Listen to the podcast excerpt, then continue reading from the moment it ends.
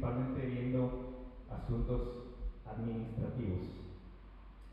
Pues bien, como Milton apenas nos lo dijo, hemos llegado a, a la parte final, al capítulo final, a la prédica final de este pequeño pero hermoso libro de Ruth. Tuve la oportunidad de conversar con algunas personas esta semana y les decía cómo una parte de mí siente que, que algo se está acabando, se está como yendo de mí, como una especie de luto, como cuando termina su serie de Netflix y después ya no saben qué ver porque está tan apegado a, la serie, pues así me siento un poquito. Es un libro eh, de verdad precioso.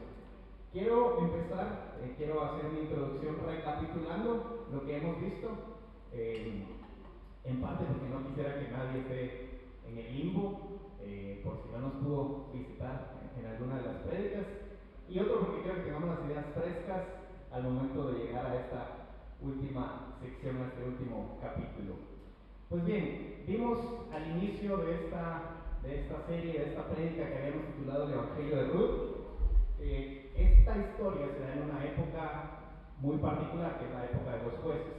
Eh, se calcula, se estima que más o menos es la época en la que eh, se narra la historia de Sansón también, y la narración es que era una época de mucha hambre, una época difícil, y conocimos a nuestros personajes principales, que es Elimelech, quien está casado con Noemí. Ellos deciden migrar hacia una tierra diferente, que no es Judá, no es Israel, sino que deciden ir a Moab, eh, que es por cierto una tierra enemiga.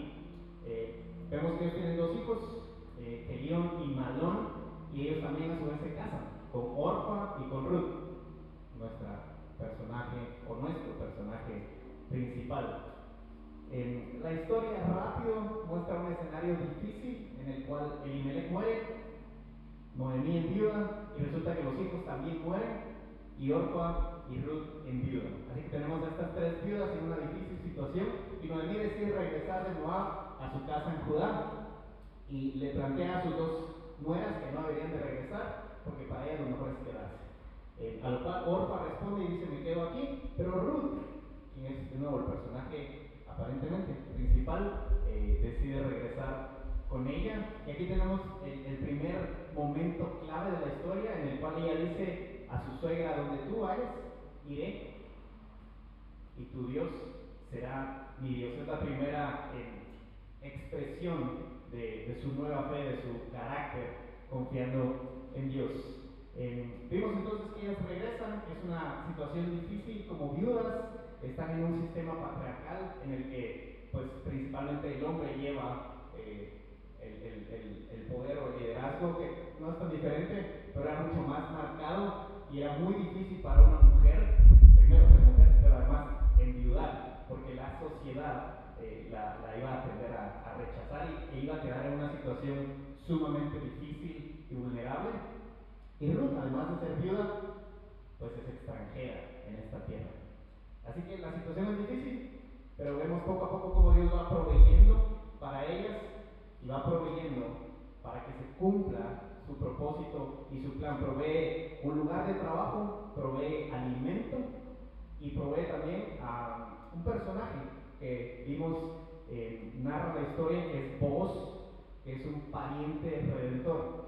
Esta imagen es importante porque era el único que podía redimirlas, es decir, podía comprarlas y ofrecer su cuidado, su protección, su apellido, pues, para que lo entendamos mejor. Entonces, la semana anterior, el capítulo 3, Salva nos compartió un poquito la idea del descanso, que es interesante que está en medio de este, de este libro que muchos predican en el Día de la Madre, en el Día de la Mujer, eh, enfocando a una teología de mujer que no es el propósito de este libro, sino que hay una historia más grande que apunta a Dios y que apunta a Cristo. Pero vemos a vos, siendo sumamente em, íntegro, de un carácter intachable, y vemos como la esperanza de Noemí, quien se había autoproclamado una mujer amargada, pues recupera su esperanza sabiendo que hay un pariente redentor y que entonces pueden descansar confiando en que Dios sigue obrando y cuidando de ellas. Amén. Pasamos entonces a la sección de hoy. Hoy vamos a ver el final de esta historia, el desenlace, eh, el final feliz. Quizás muchos están, han estado esperando eh, a ver qué termina. Pero es interesante que veremos esta historia de amor, esta historia de lealtad, eh, esta historia de, de Gesel, que era una palabra que significa amor leal. Pero en medio de esta historia vamos a ver un desenlace aún mayor que de Vamos a ver un final mucho más grande que el de esta historia y de estos personajes. El desenlace de esta historia apunta a una redención mayor que la que ofrece vos. Apunta a nuestra redención en Cristo Jesús. Esta historia nos dice que Dios en amor nos ha provisto de un redentor, Jesús, nuestro restaurador y sustentador. Esta historia tiene un final que trasciende el tiempo, que trasciende el cosmos y que va más allá que el presente de esos personajes que se narran. Entonces quiero que me acompañen a leer el texto. En la primera sección del 1 al 12 vamos a ver acerca de este pariente redentor más cercano. Verso 1. Entonces vos subió a la puerta y allí se sentó. Y cuando el pariente más cercano de quien vos había hablado iba pasando, le dijo, oye amigo, ven acá y siéntate. Y él vino y se sentó. Y vos tomó diez hombres de los ancianos de la ciudad y les dijo, siéntense aquí. Y ellos se sentaron. Entonces dijo al pariente más cercano, Noemí que volvió de la tierra de Moab, tiene que vender la parte de la tierra que pertenece a nuestro hermano Elimelech. Y pensé informarte, diciéndote, cómprala en presencia de los que están aquí sentados y en presencia de los ancianos de mi pueblo. Si la vas a redimir, redímela. Y si no, dímelo para que yo lo sepa, porque no hay otro aparte de ti que la redima y yo después de ti. Él dijo, la redimiré entonces Boaz dijo, el día que compres el campo de manos de Noemí, también debes adquirir a Ruth la moabita viuda del difunto, a fin de conservar el nombre del difunto en su edad. Y el pariente más cercano respondió, no puedo redimirla para mí mismo, no sea que perjudique mi heredad. Redímela para ti. Usa tú mi derecho de redención, pues yo no puedo redimirla. Y la costumbre en tiempos pasados en Israel, tocante a la redención y el intercambio de tierras, para confirmar cualquier asunto era esta. Uno se quitaba la sandalia y se la pasaba al otro. Y esta era la manera de confirmar tratos en Israel. El pariente más cercano dijo a vos, cómprala para ti. Y se quitó entonces la sandalia. Verso 9. Entonces vos dijo a los ancianos y a todo el pueblo, ustedes son testigos hoy he comprado de la mano de Noemí todo lo que pertenecía a Elimelech y todo lo que pertenecía a Kelión y a Malón.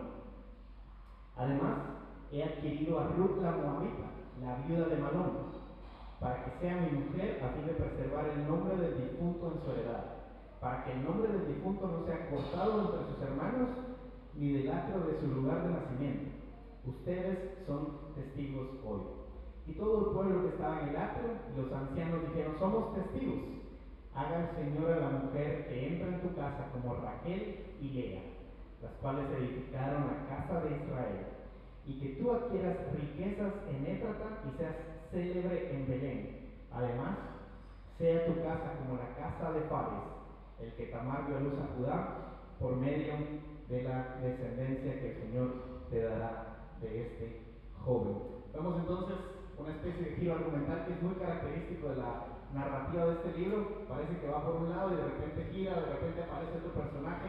Eh, apenas vimos que vos podía ser el pariente redentor, y, parece que la historia de amor se va a consumar entre Ruth y vos, pero Ruth, pero vos dice, momento, antes de mí hay otro pariente redentor.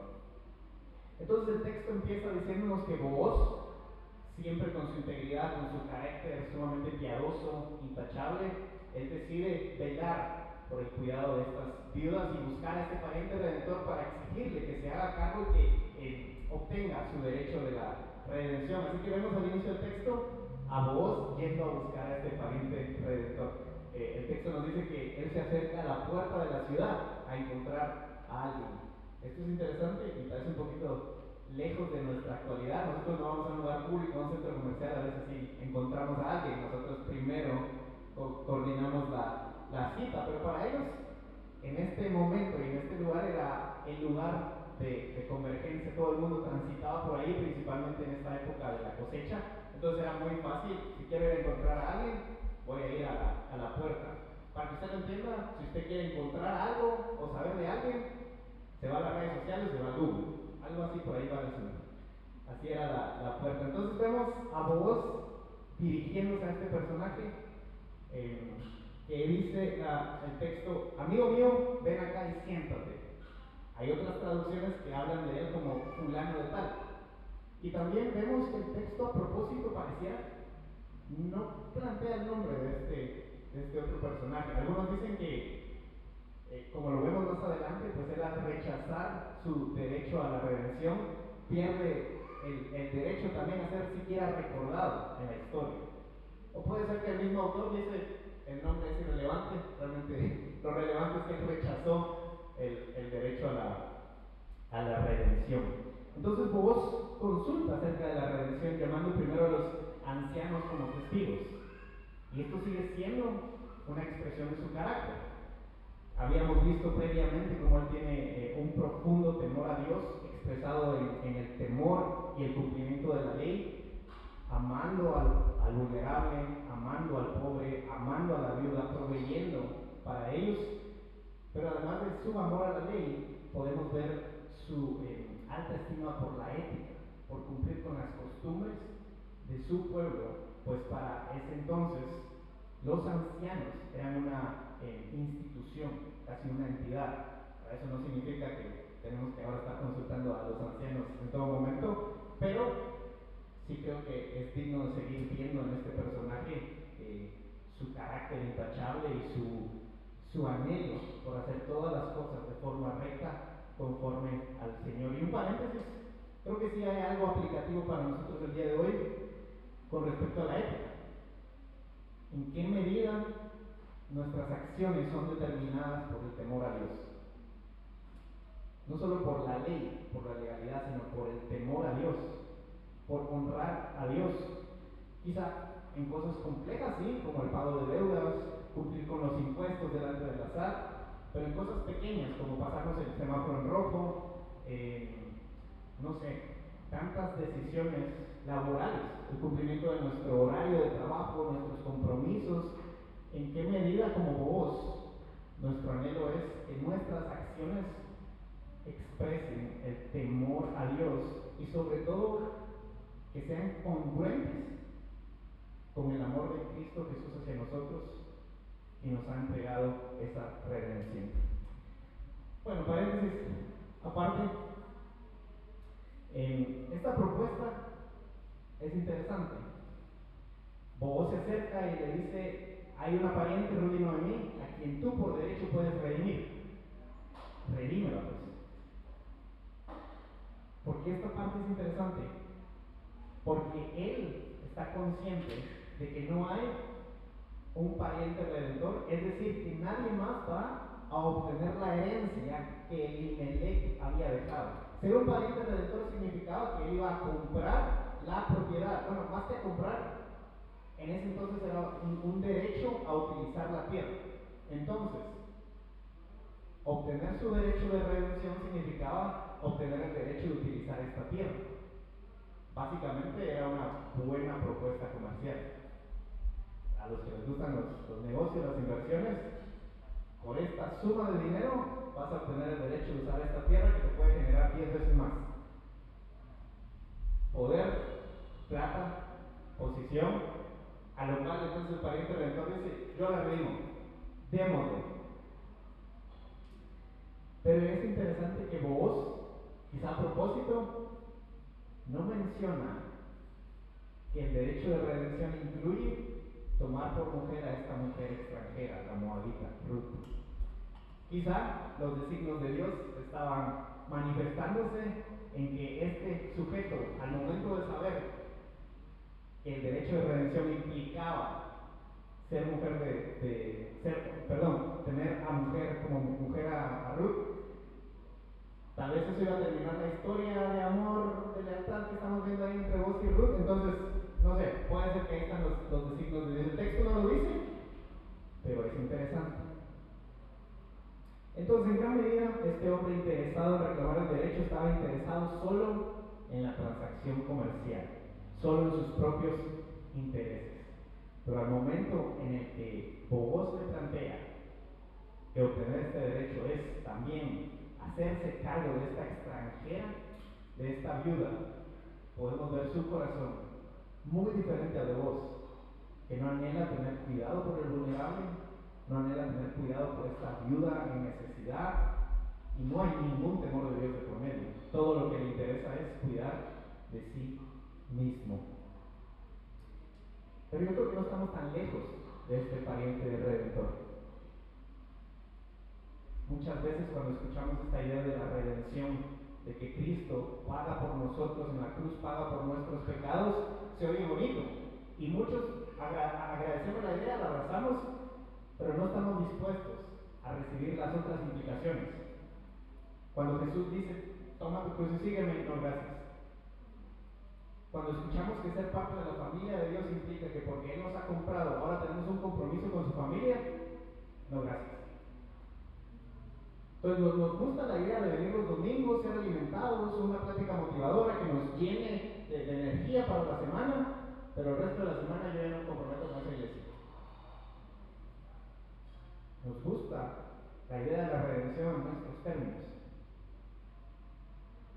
si satisface nuestros intereses, nuestra comodidad.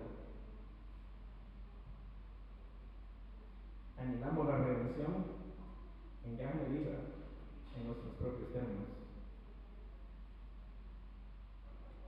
Déjame evaluar esta situación. ¿Soy salvo del infierno? ¿Tengo vida eterna? ¿Soy perdonado? ¿Pero puedo seguir con mi vida igual?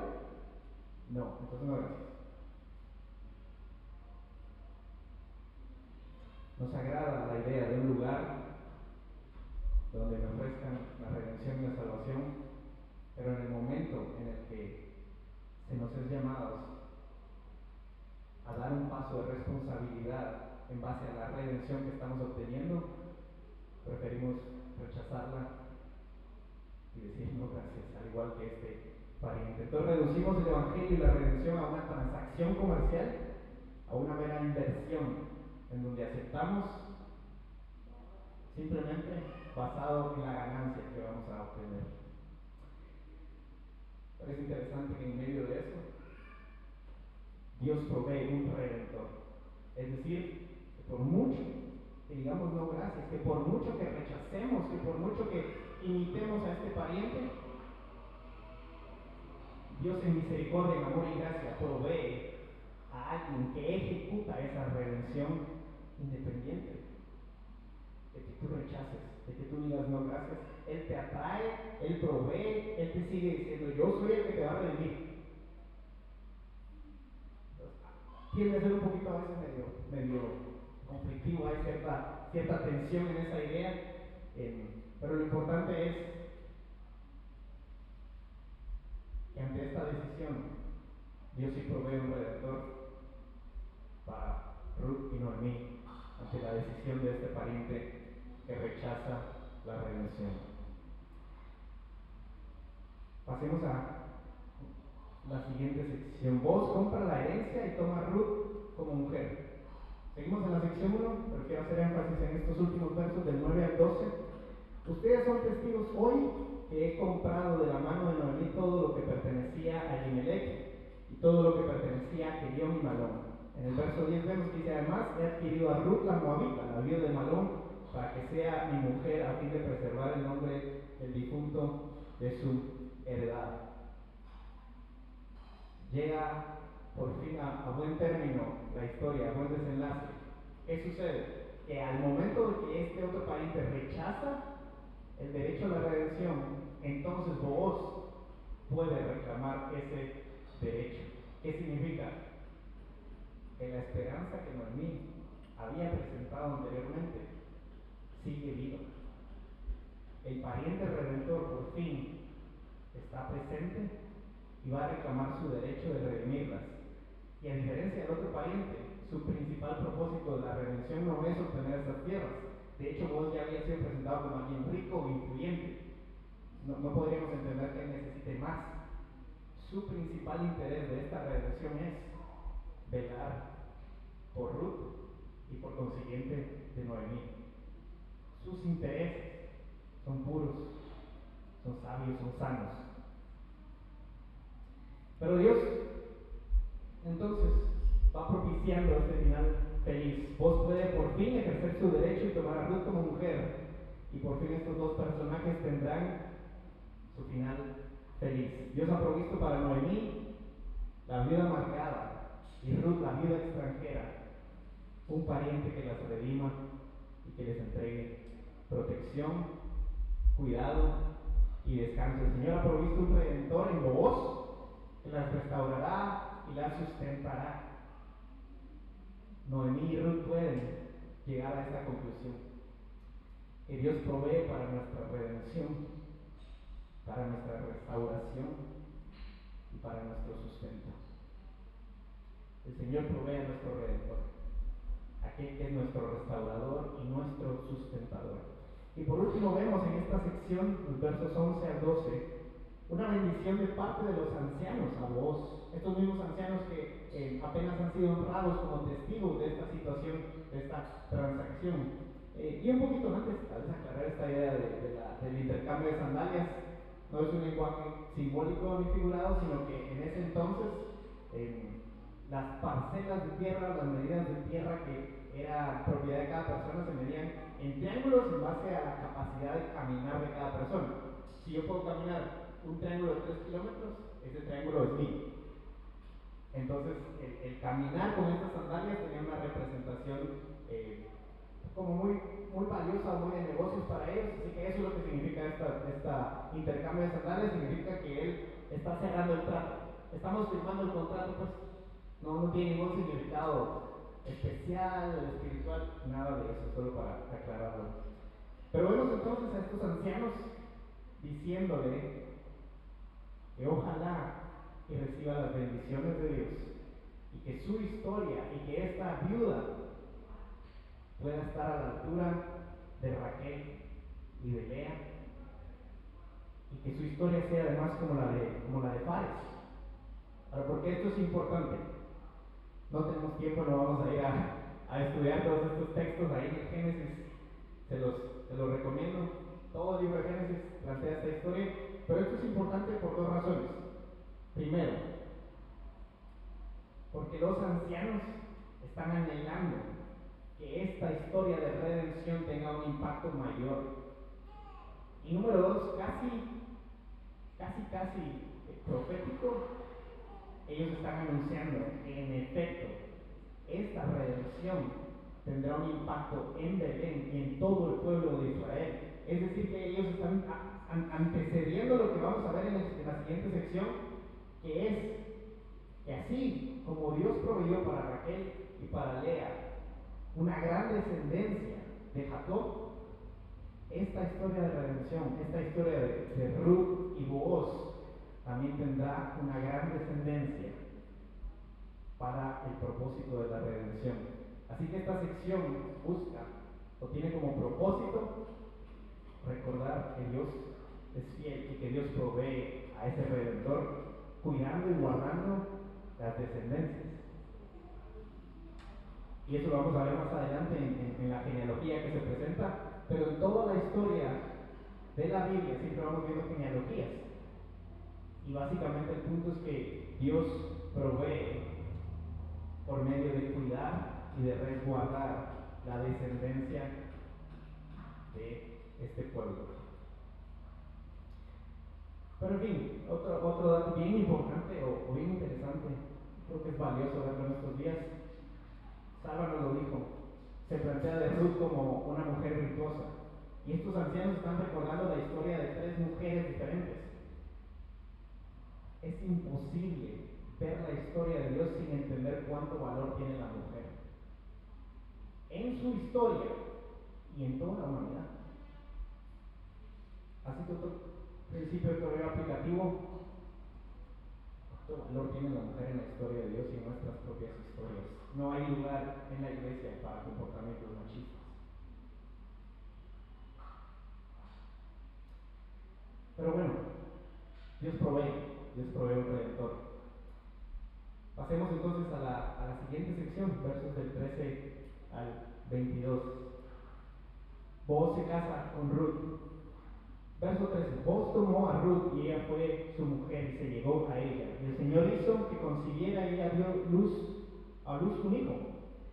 Entonces las mujeres dijeron a mí, bendito sea el Señor que no te ha dejado hoy sin redentor o pariente cercano, que su nombre sea célebre en Israel y que el niño también sea para ti restaurador de tu vida y sustentador de tu vejez, porque tu nuera que te ama y que es de más valor para ti que siete hijos lo ha dado a luz. Entonces Noemí tomó al niño, lo puso en su regazo y se encargó de criarlo. Y las mujeres vecinas le dieron un nombre y le dijeron, le ha nacido un hijo a Noemí. Y lo llamaron Obed. Él es el padre de Isaí, padre de David, y estas son las generaciones de Fares. Fares fue el padre de Esrón, Esrón el padre de Ram, Ram el padre de Aminadab, Aminadab el padre de Nazón, Nazón el padre de Salmón, Salmón el padre de Boaz, Boaz el padre de Obed, Obed el padre de Isaí, e Isaí fue el padre de David. Algo nos planteó al principio del libro como la ironía es un elemento eh, crucial en este texto o, muy, muy particular, muy interesante. Qué ironía que esta mujer pasó 10 años antes de enviudar, casada, pero sin hijos. Y aquí, a la primera nos dice que quedó embarazada. El, el texto nos plantea si hubo una boda, si hubo fiesta, si hubo celebración, algarabía, tal vez siguiendo este hilo conductual o esta narrativa del autor que va de sección en sección bien rápido, él simplemente dice, y esta mujer, viuda, tiene un hijo. Y es la parte más importante de toda esta parte final de esta historia. Esto se, en, en esto converge esta historia de la redención, que lo más importante viene a ser el nacimiento de este hijo y no la nueva redención que tienen en, en Bogotá, y voy a explicar un poquito por qué. Vimos anteriormente este, este principio del Borel, que es un término que significa el pariente redentor. ¿Qué significa el pariente redentor? Que una persona en vulnerabilidad, una persona viuda, mejor dicho, una mujer viuda, necesita o puede ser comprada prácticamente por alguien o sea que este pariente redentor necesita tener los recursos para pagar por la tierra y necesita tener eh, la disposición, pero también la capacidad de cuidar a esta persona vulnerable, a esta viuda. Así que Gorel plantea esto, esta imagen de la redención, esta imagen de que una persona va a ser cuidada, protegida y va a ser restaurada en la sociedad. Y lo que vemos es que Ruth no simplemente es provista de trabajo y de alimento, sino que es restaurada en la sociedad por medio de ese pariente redentor. Y entonces ella puede descansar en que hay alguien más que se hará cargo de ella. Y eso significa mucho para nosotros. Porque esa redención de ellos no termina simplemente en que Ruth cambie su situación, termina en el nacimiento de este hijo que llegará a la descendencia de David, que llegará a la descendencia de Jesús. O sea que esa redención de ellos tiene un impacto para nosotros el día de hoy. La redención de Ruth apunta a nuestra propia redención en Cristo. Entonces nosotros siendo vulnerables, estando en esta situación precaria, precoz, con camino al infierno. Perdidos. Dios provee a Jesús para nuestra redención. En la cruz, en el derramamiento de sangre, somos comprados. El precio es pagado. nuestros pecados son redimidos, nuestra situación terrible, más oscura que la época de jueces, es cambiada. Y Él ofrece entonces una restauración mayor que simplemente una restauración social. Somos restaurados en el sentido de que antes estábamos muertos y ahora tenemos vida eterna. Así que la redención de Ruth y de Noemí apunta a una redención más grande. Es nuestra redención en Cristo. Cristo ofrece esta redención. Cristo ofrece el perdón de pecados, la esperanza eterna, de una seguridad eterna bajo las alas de Dios. Siendo extranjeros en este mundo como ella era extranjera, tenemos plena seguridad, número uno, de que tenemos un lugar seguro, una patria celestial. Pero número dos, de que nuestra identidad ya no es pecadores con un destino fatal, sino pecadores redimidos que día a día, por medio de Dios, Él sustenta para que luchemos con nuestro pecado. Él nos sostiene día a día. Nuestra identidad ya no es más vulnerables, refugiados, sin protección, sino que Dios provee en Cristo a este redentor que nos ofrece esperanza, cuidado, protección una nueva identidad. En medio del dolor, la desesperanza, las luchas, tus pruebas, tus problemas financieros, tu enfermedad, en medio de un mundo caído con muerte, con pecado, con tristeza, hay esperanza que Dios provee a un redentor que Dios nos provee a nuestro Redentor que es Cristo Jesús. Un Redentor que tiene un impacto en tu vida, pero también en toda la creación. Él está redimiéndote a ti, pero al mismo tiempo está redimiendo a toda la creación. Y esta historia de Rudy Vos, que tiene un final feliz, ni se compara con el final feliz que veremos un día de que Cristo Jesús nuestro Redentor regresará.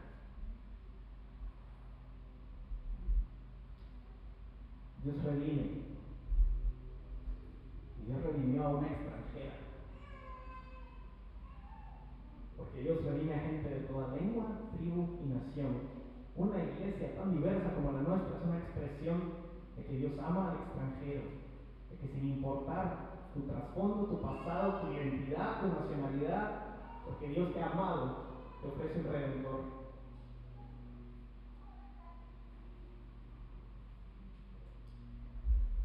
Vamos entonces la descendencia de David. ¿Cómo es entonces el nacimiento de este niño tiene un impacto trascendental, tiene un impacto en toda la historia de Israel, tiene un impacto para nosotros hasta el día de hoy. Verso 16. Entonces, Noemí tomó al niño, lo puso en su regazo y se encargó de criarlo. Las mujeres vecinas le dieron un nombre y le dijeron, le ha nacido un hijo a Noemí, le llamaron Obed, que es el padre de Isaí, que es el padre de David. Curtis Woods, un comentarista de la NBLA, la, la Nueva Biblia de las Américas, él dice que la escena final de Ruth le confirma al lector el amor y la futura esperanza del pacto de Dios. Ruth y Boaz tuvieron un hijo, las mujeres le hablaron a Noemí con alabanzas a Dios. El pariente redentor ayudó a revivir la línea familiar con el nuevo hijo llamado Obed. Noemí, que había sido despojada al principio del libro, es ahora restaurada a su edad avanzada. Sin embargo, la relevancia del niño implicaba mucho más que la recuperación de esta mujer. El hijo de Rudy Bobos fue antepasado de David, el rey David. En pocas palabras, aunque nuestros ojos están puestos en esta redención, en este cambio de estatus de Ruth, lo más importante no es esa redención, sino la redención que vendría de su descendencia. Entonces la oración de bendición de estos ancianos se cumpliría en que por medio de este hijo Obed nacería el rey David. quien es antepasado del Rey Jesús. Así que el cuidado, la preservación de este linaje, de esta familia, en medio de un tiempo tan oscuro, tan difícil, sigue siendo expresión de la provisión de Dios, de su amor, de su cuidado, de que Él sigue cuidando de nosotros, que Él sigue cuidando de ti hoy, proveyendo de un redentor, un restaurador y un sustentador. En pocas palabras, lo más importante no era el nombre de este niño, que muchos aseguran que tiene un significado bastante fuerte, que significa el que sirva. Este niño sirve entonces para la redención de Noemí, pero el significado del nombre no es tan importante como lo que él anunciaba. Él anunciaba que Dios sigue cuidando a este pueblo, a esta familia, para proveer al Redentor. A veces un poquito como Juan el Bautista, que todo el mundo decía, este es un profeta, es el de Dios, pero él decía, viene alguien más poderoso que yo. Así que lo más importante no era Juan, sino a quien él anunciaba. Lo más importante no es este niño que provee la redención de Ruth, sino a quien él está anunciando. La bendición de estos ancianos hacia Ruth, hacia vos, se cumple en que generaciones de generaciones hemos conocido de este Cristo Jesús, el Hijo de David, el descendiente de David. Veamos entonces esa genealogía de Jesús por medio de David. Estas son las generaciones de Fares. Verso 18. Fares fue el padre de Esrón, Esrón el padre de Ram, Ram el padre de Aminadab, Aminadab el padre de Nazón, Nazón el padre de Salmón y Salmón el padre de Booz, Booz el padre de Obed, Obed el padre de Isaí, e Isaí fue el padre de David. Yo sé que a la mayoría le encantan las genealogías, por eso les gustan los, libros como Primera de Crónicas. El primer capítulo de Mateo les encanta. Una de las razones por las que la historia bíblica nos expresa estas genealogías es para ver cómo Dios en toda la historia preserva a su pueblo y preserva la línea que llega directo hacia el Mesías, hacia Cristo Jesús. Así que este texto tiene un desenlace final, un desenlace feliz para nosotros, porque magistralmente con, esta narrativa precisa de este autor, él quita la vista de los principales personajes. Y, en, cierto sentido es esto un argumento para no predicar de Ruth como la mujer virtuosa y que simplemente eso se trata este libro. El autor termina este libro sin mencionar a Ruth. Lo más importante de este libro no solo es Noemí. De hecho, de nuevo Cortis Cortes Woods lo dice, la historia del libro de Ruth es mayor que Noemí, Ruth y Boaz, ya que la genealogía de David le enseña a la comunidad del pacto nuestra redención eterna en Cristo. David, el descendiente de Boaz y Ruth, es la última palabra del libro, el cual acaba la genealogía que conduce a su nombre. En realidad, esta genealogía ayuda a explicar la importancia de la historia que le precede. En el oscuro periodo de Israel, cuando los jueces gobernaban, Dios estaba preparando un rey. Y por medio de este monarca llegaría el rey de reyes, Jesucristo. Así que ver esta genealogía, ver el nacimiento de este niño, ver cómo Dios preserva y cuida a su pueblo para cumplimiento de su propósito, nos sigue confirmando que la redención viene de Él que la redención que hemos recibido en Cristo Jesús, nuestro Redentor, ha sido enteramente provisión de Dios. Que no depende de ti, no depende de mí, no depende de nada de lo que hagamos y no depende de nuestras circunstancias. Dios proveyó al Redentor que ha pagado el precio por nuestra salvación, que nos ha entregado una herencia incorruptible en los cielos que además de proveer esa salvación, además de redimirnos, estamos en un proceso de restauración. Tú estás en un proceso de restauración, tu familia está en un proceso de restauración. Además, Él provee y sustenta. En medio de cada lucha, de cada situación, Él nos está sosteniendo. En medio de épocas difíciles, Él nos está sosteniendo. Nuestro Redentor nos restaura nos sostiene. Así que, contrario a lo que la gente creía y lo que muchas veces podemos creer, el verdadero pariente redentor no era vos, sino que era este niño, quien precede a nuestro Mesías, a nuestro redentor. En una época tan oscura donde posiblemente la evidencia nos dice Israel pudo desaparecer, que cada uno de estos miembros de esta familia pudo ser casi extinto, Dios obra esta historia de Ruth, de Noemí y de vos para preservar el linaje de David, de quien descendería nuestro Señor Jesucristo. Así que las mujeres de esa época ofrecen bendición diciendo que Noemí ha obtenido en este niño la redención.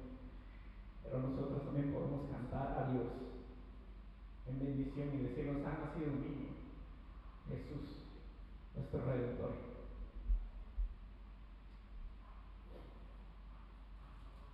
En conclusión de todo este libro precioso, Dios obra para nuestra redención. En medio de un tiempo tan oscuro, tan difícil, donde posiblemente el pueblo de Israel no tenía nada de esperanza,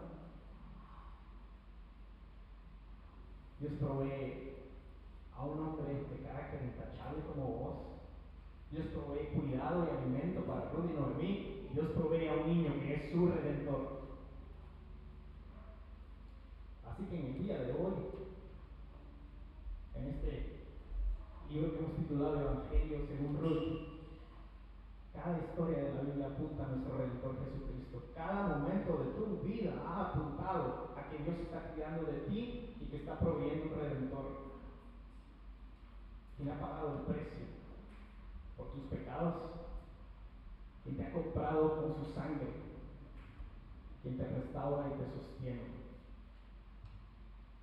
Nuestro pariente redentor ha llegado, el más grande redentor, el que cumple la historia a cabalidad y nos ofrece un final feliz, eterno, postrados delante de nuestro Señor.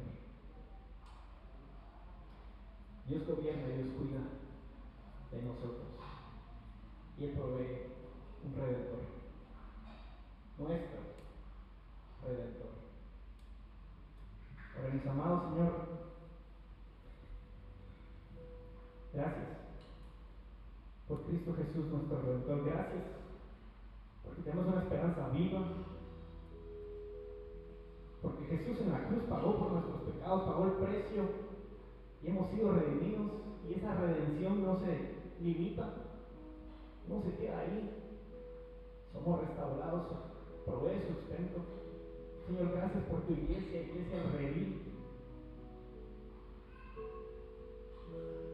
Quien, Señor, no depende de un lugar, no depende de provisión económica, depende de Cristo Jesús el Redentor. Señor, que cantemos, alabemos, adoremos y que maduremos sabiendo esto, que tú has provisto a nuestro Redentor. Cristo Jesús, nuestro Redentor, pagó en la cruz con su sangre, con su vida, el precio por nuestra vida, por nuestros pecados cometidos, que tenemos herencia más grande que la de Elimelech.